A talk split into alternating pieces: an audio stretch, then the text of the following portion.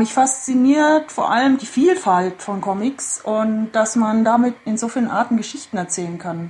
Die Geschichten werden ja in Bildform erzählt und es gibt im Grunde keine Grenzen. Dann kommen wir gleich zu deinem Beruf. Du bist Comiczeichnerin.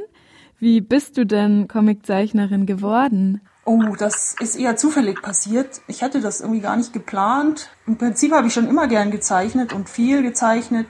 Aber ich habe nie gedacht, dass man damit jetzt Geld verdienen kann und davon leben kann. Deswegen habe ich zuerst mal ein Studium als Grafikdesignerin gemacht und auch in dem Beruf gearbeitet. Und dann bin ich 2005 in eine Fortbildung geraten im Bereich Trickfilm und Comic. Und da habe ich dann gemerkt, dass ich eigentlich nur noch als Zeichnerin arbeiten will. Das heißt, du wolltest nicht schon immer Comiczeichnerin werden, oder? Also als du studiert hast, war dir das noch nicht bewusst? Nein, im Prinzip wollte ich schon immer gern was mit Kunst machen. Ich hatte sogar mal irgendwann überlegt, Kunst zu studieren nach der Schule. Habe dann Grafikdesign studiert und das ging für mich zumindest in die Richtung.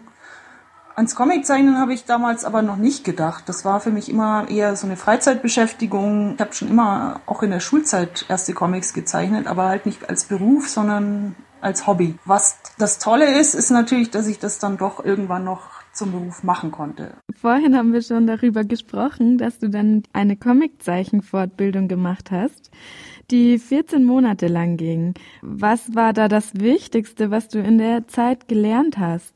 Im Prinzip war das Wichtigste durchhalten und lange, lange an einer Sache arbeiten. Also wir haben im, im zweiten Teil der Fortbildung an einem Trickfilm gearbeitet und solch ein Trickfilm macht sehr, sehr, sehr viel Arbeit. Da braucht man wirklich viel Disziplin und Durchhaltevermögen. Man muss viele, viele Stunden zeichnen und steckt so viel Arbeit in solch ein Projekt. Aber ich habe dann in der Zeit auch gelernt, dass es sehr wichtig ist, auf sich selbst zu achten, gerade wenn man so viel zu tun hat und sich mit der Arbeit nicht zu überfordern. Da sind Pausen sehr wichtig und auch, dass man sich nicht mehr vornimmt, als man wirklich schaffen kann. Kurzwelle. Jeden Samstag von 10 bis 12 auf Radio Feuerwerk 92.4.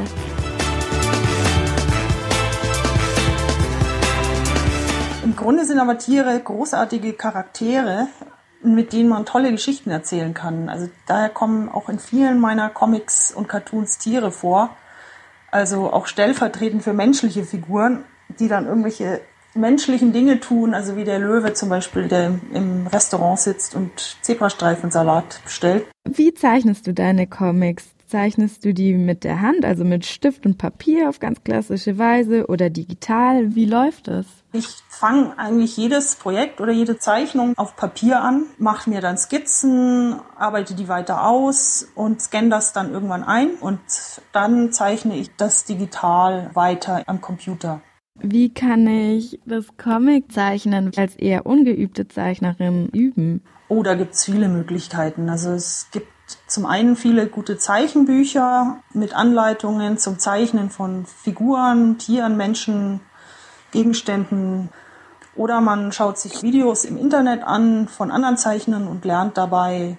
Wichtig ist, finde ich, sich so viel Material zum Üben wie möglich zu suchen und dann einfach üben, üben, üben und üben. Dann fange ich gleich nach unserem Gespräch mal an.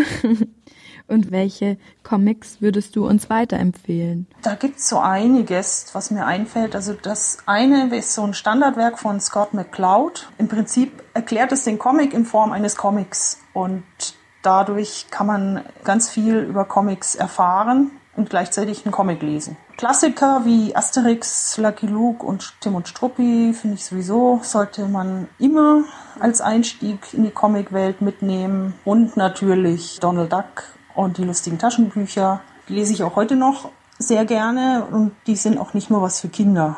Vielen Dank für das Interview. Sehr gerne.